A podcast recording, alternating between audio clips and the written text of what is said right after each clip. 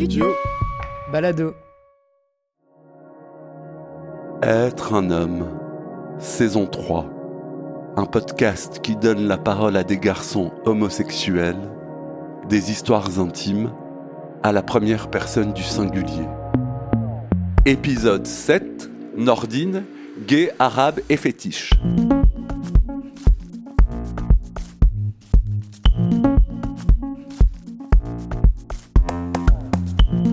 Nordine a découvert qu'il était fétiche avant même de savoir qu'il était gay.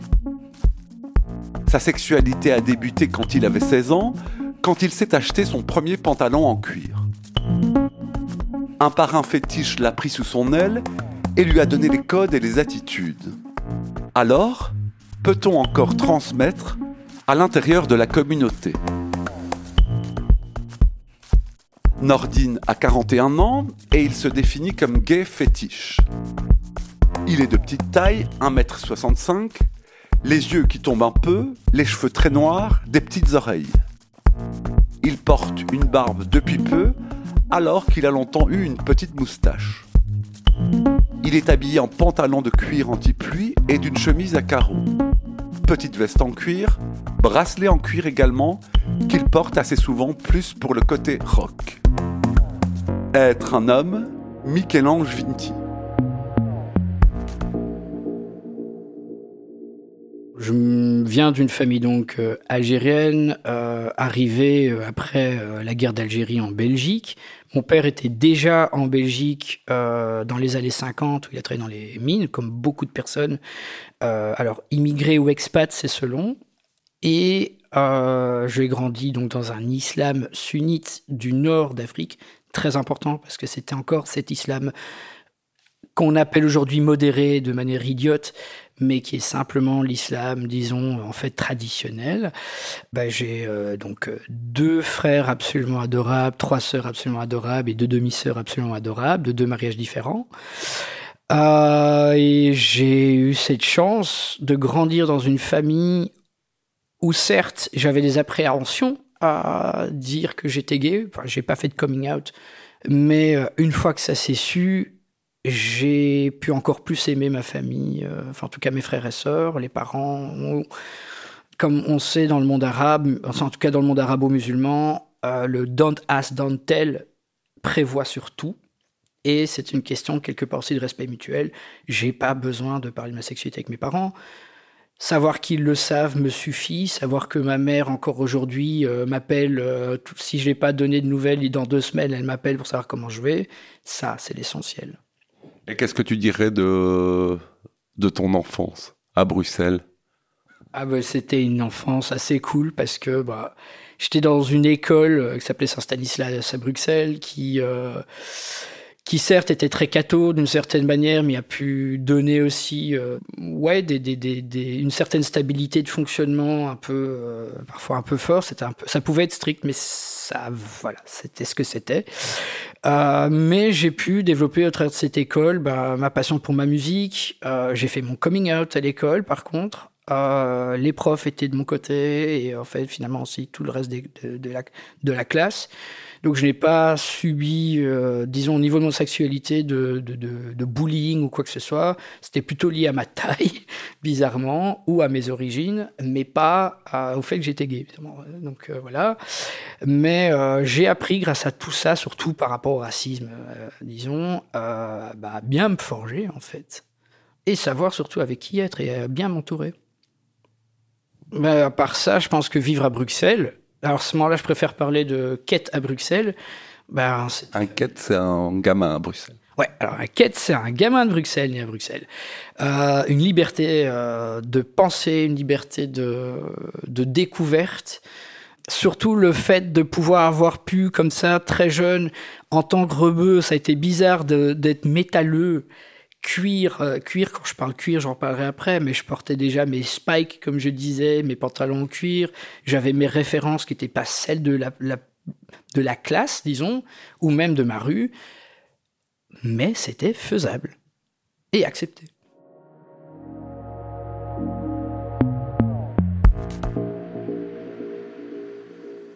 Euh, j'ai découvert en fait très jeune que j'ai. Alors c'est très marrant. J'étais, j'ai découvert, j'étais fétiche avant même de savoir que j'étais gay. Alors ça c'est assez bizarre, mais c'est comme ça.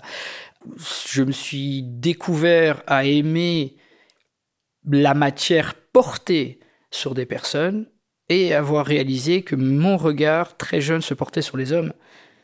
Et comment? Alors, via tellement de choses. D'abord, j'avais un voisin, si je peux permettre d'un petit truc tout, tout con, j'avais un voisin qui était motard, beau comme un dieu, musclé, comme tu peux imaginer dans les années 80, avec cette espèce de moustache, un peu pornstache, tu sais.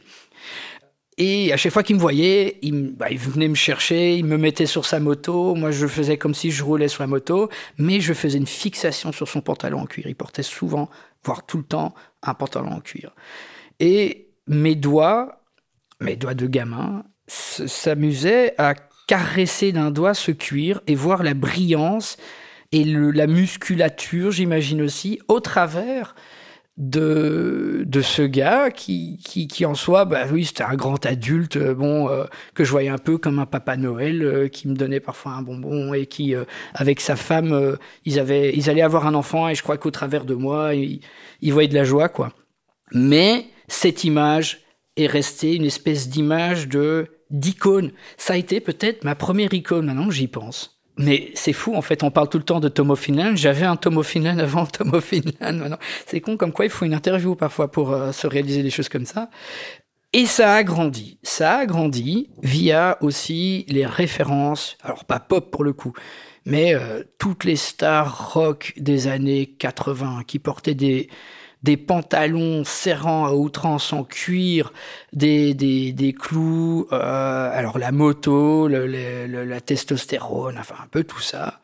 Faut savoir que quand j'étais vraiment en âge d'adolescence, on est déjà dans les années 90, et euh, cette partie-là commence à à ne plus être, enfin, à être un peu has-been, et on va vers le grunge, on va vers euh, justement Nirvana et tout, et au travers de toute cette de toute cette mouvance qui était rock, mais un petit peu queer. Il faut savoir que Nirvana se cachait pas de, se de, de, de reconnaître RuPaul à l'époque et tout ça. Il y a même des photos de RuPaul avec Nirvana. Et à l'école, on parlait déjà de bah t'as vu RuPaul, enfin justement RuPaul qui est avec Nirvana ou euh, euh, David Bowie qui fait son euh, une chanson avec Nine Inch Nails, Nine Inch Nails et Marilyn Manson qui ont fait des, des, des, des, comment dire des, des clips fétiche très sexuel, euh, donnait pour moi déjà des de bonnes euh, indicatives. Puis à un moment, bah, les 16 ans arrivent, on sait déjà qu'on est gay à ce moment-là. Hein. donc euh, entre temps, c'est bon. J'avais fait déjà mon vers quoi 13-14 ans, je commence que là, à ce moment-là, c'est assez clair pour moi que je suis gay. J'ai fait comme beaucoup de gens, j'ai découpé euh, dans les catalogues Redoute la partie où on voyait des mecs qui portaient des pantalons en cuir. Oui, je l'ai fait, je l'assume. Et je gardais ça dans un petit bouquin.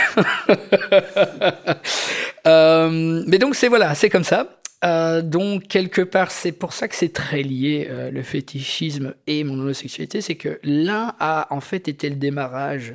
Euh, en tout cas, au niveau de l'esthétisme, il y a eu un esthétisme de base qui m'a amené à savoir très jeune aussi ce que j'allais, enfin ce que je voulais.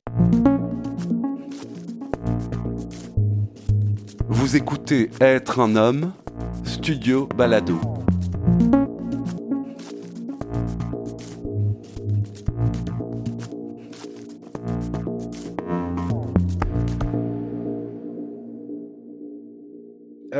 La vraie sexualité, donc fétiche, a commencé quand j'ai été euh, pour ma première fois à 16 ans euh, chercher Galerie Agora euh, avec de l'argent de, bah je nettoyais les, étés dans une société et je me suis acheté mon tout premier pantalon euh, vraiment en cuir euh, chez Agora à l'époque.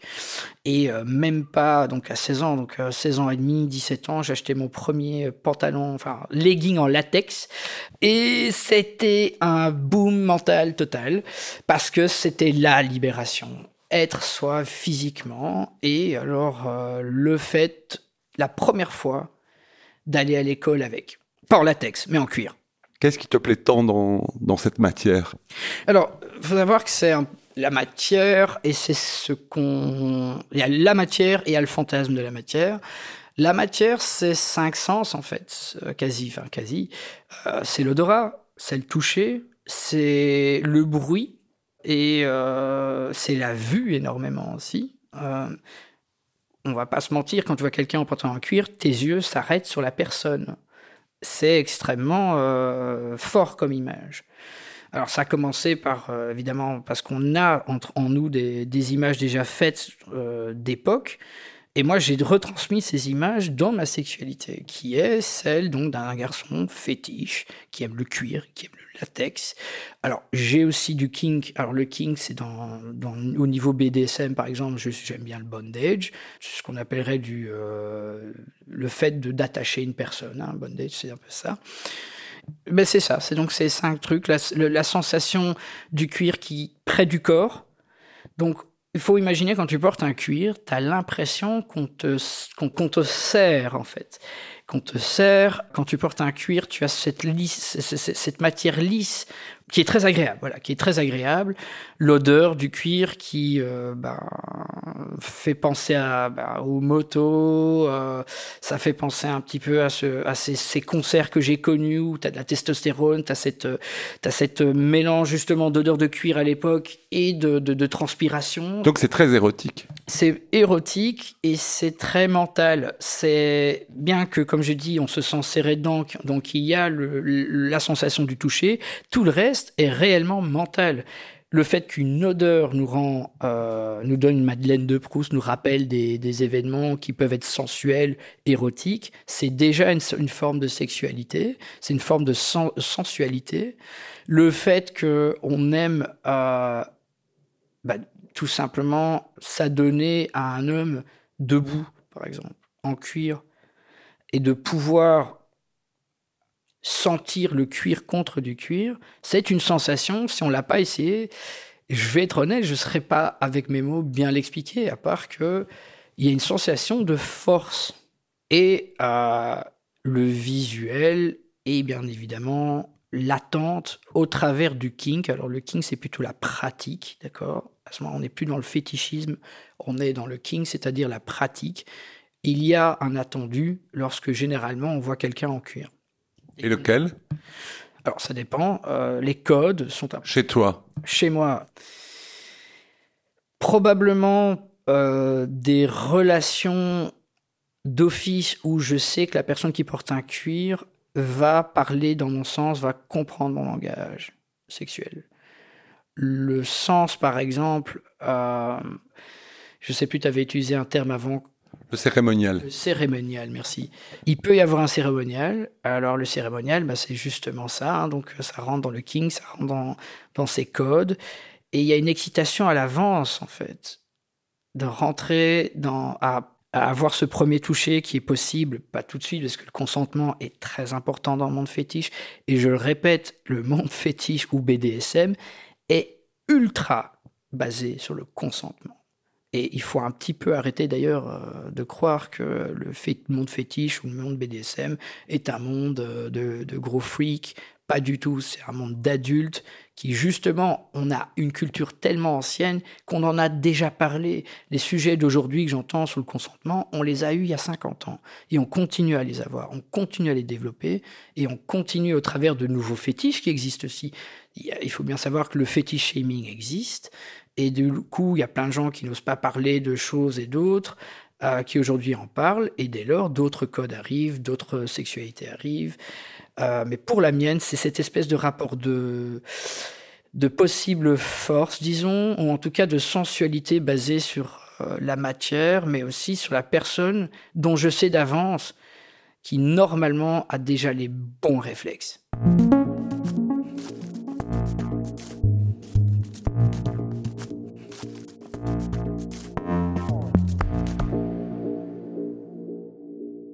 En préparant l'entretien, euh, ensemble, juste un peu avant, tu, euh, tu me disais que tu as quand même reçu une transmission plus qu'une éducation par des parrains. Est-ce que tu veux bien parler euh, de ces parrains et de, de, de, la manière dont ils t'ont accompagné dans la découverte de, de ta sexualité gay fétiche? Oui, donc autant donc euh, j'avais mes amis de première époque euh, non fétiches qui m'ont amené à un truc, et puis j'ai rencontré au travers de, du, du Kenoa et d'autres euh, des mecs en cuir justement qui m'ont commencé au fur et à mesure de les rencontrer, euh, m'ont un peu adopté on va dire, puis ils m'ont parlé d'un club qui s'appelait MSC et MSC Motorsport Club et qui est en fait le, le, le club historique belge du cuir pour les personnes qui aiment le cuir. C'est gay. Et justement, c'est important. Pourquoi? Parce que le nom Motorsport Club n'est pas, en fait, oui, il y avait des motards, mais ce n'est pas le but du club. Il faut savoir que dans les années 70, les policiers, la police rentrait encore dans des dans des clubs gays.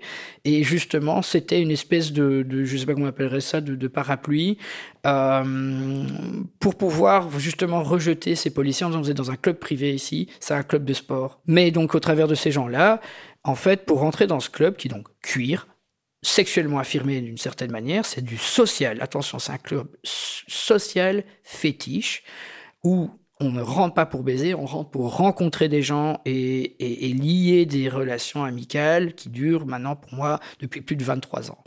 Mes parrains sont des gens qui sont là pour transmettre, mais aussi pour faire attention. Alors ça dépend d'un parrain à l'autre évidemment.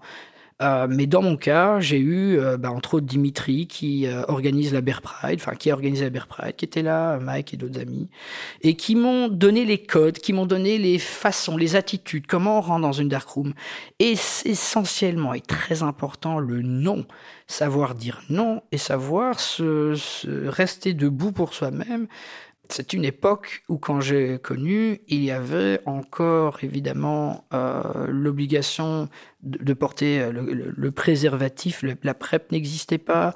Euh, il faut aussi savoir d'ailleurs qu'il y avait encore beaucoup de, il y avait beaucoup de shame, euh, de, de, honte au travers des personnes qui pouvaient être HIV positives et le MSC m'a inculqué justement au travers de personnes que j'ai rencontrées qui étaient HIV positives et au travers du monde fétiche euh, un sens vraiment profond du respect et justement voilà donc au travers de ça donc le consentement mais aussi une folie sexuelle absolument incroyable tu pouvais rencontrer des gens soudainement euh, habillés dans, dans, ou même dans des kinks complètement fous. C'était entre euh, dans des lieux fermés où j'allais de là à là en voyage de Berlin à Londres, enfin des, des clubs sociaux fétiches, on a partout dans toutes les villes d'Europe.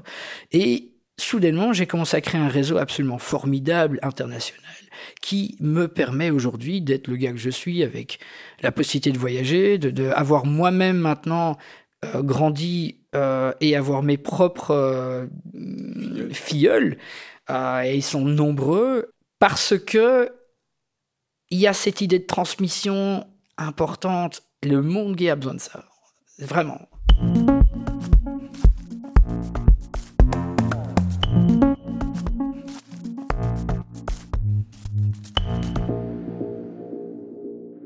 Au niveau intime, c'est quoi euh, Au niveau affectif, amoureux, c'est quoi ta vie? Alors, ouais, là, c'est. Pour l'instant, c'est... il se passe pas grand chose dans ma vie euh, d'un point de vue affectif. Euh, après, je dirais que. Euh, donc, du fait de mes amitiés, j'ai deux. Bah, de toute façon, je mélange mes mondes, hein, qu'ils soient fétiches et non fétiches. Hum, que ce soit hétéro ou gay, hein, d'accord. On rencontre des gens, on est, on est censé rencontrer des gens partout, mais j'ai l'impression, et c'est peut-être moi, qu'à Bruxelles, c'est un petit peu plus compliqué. Et dès lors, euh, j'ai un peu de mal à rencontrer du monde pour... Euh, pour l'amour. Pour l'amour. Par contre, d'un point de vue sexuel, euh, du fait que j'ai un, une porte d'entrée quelque part, le, mes relations, disons, sexuelles ou amis avec bénéfice, comme on dit, c'est-à-dire... Friends with benefits.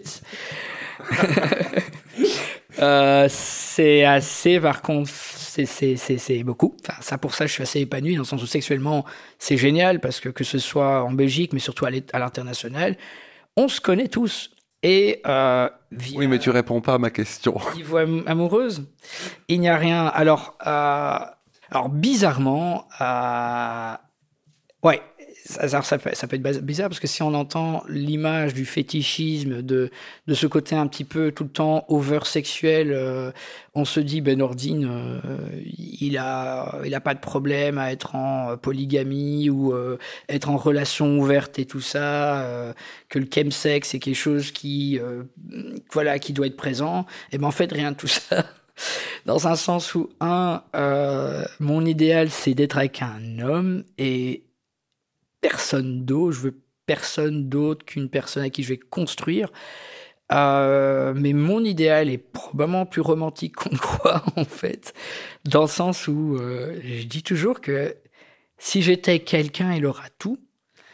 Euh, et je donnerais tout parce que je suis toujours à me donner à 100% dans les relations et ça a été un peu souvent mon problème en fait. J'ai eu des relations euh, souvent en fait à l'étranger. Au final, j'ai eu que deux relations longues hein, euh, en Belgique et tout le reste c'était des relations à distance qui ont duré, ceci dit. Euh, et puis après, bah, des amourettes de six mois, un an, des choses comme ça.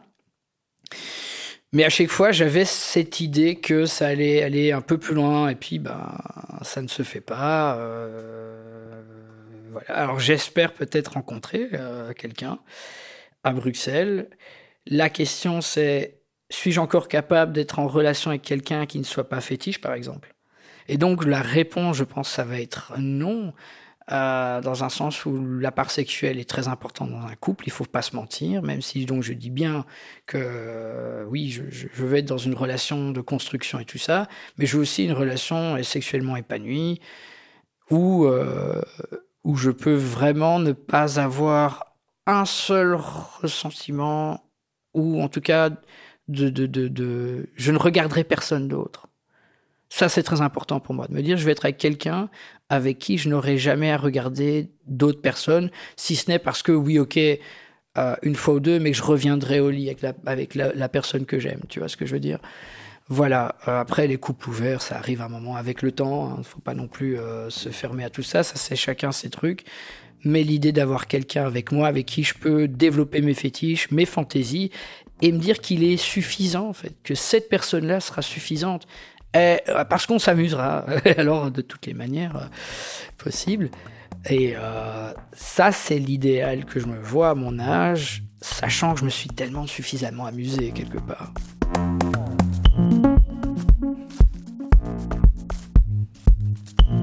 Être un homme est un podcast documentaire de Michel-Ange Vinti produit par le studio Balado.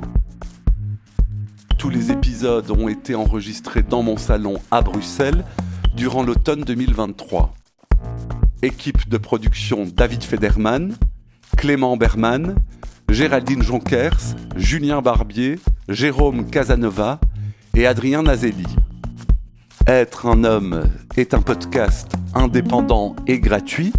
Pour le soutenir, vous pouvez vous abonner sur votre plateforme d'écoute préférée, laisser un commentaire ou des étoiles, le partager sur les réseaux sociaux ou faire un don, même minime, via le lien buymeacoffee.com slash être un homme en un mot.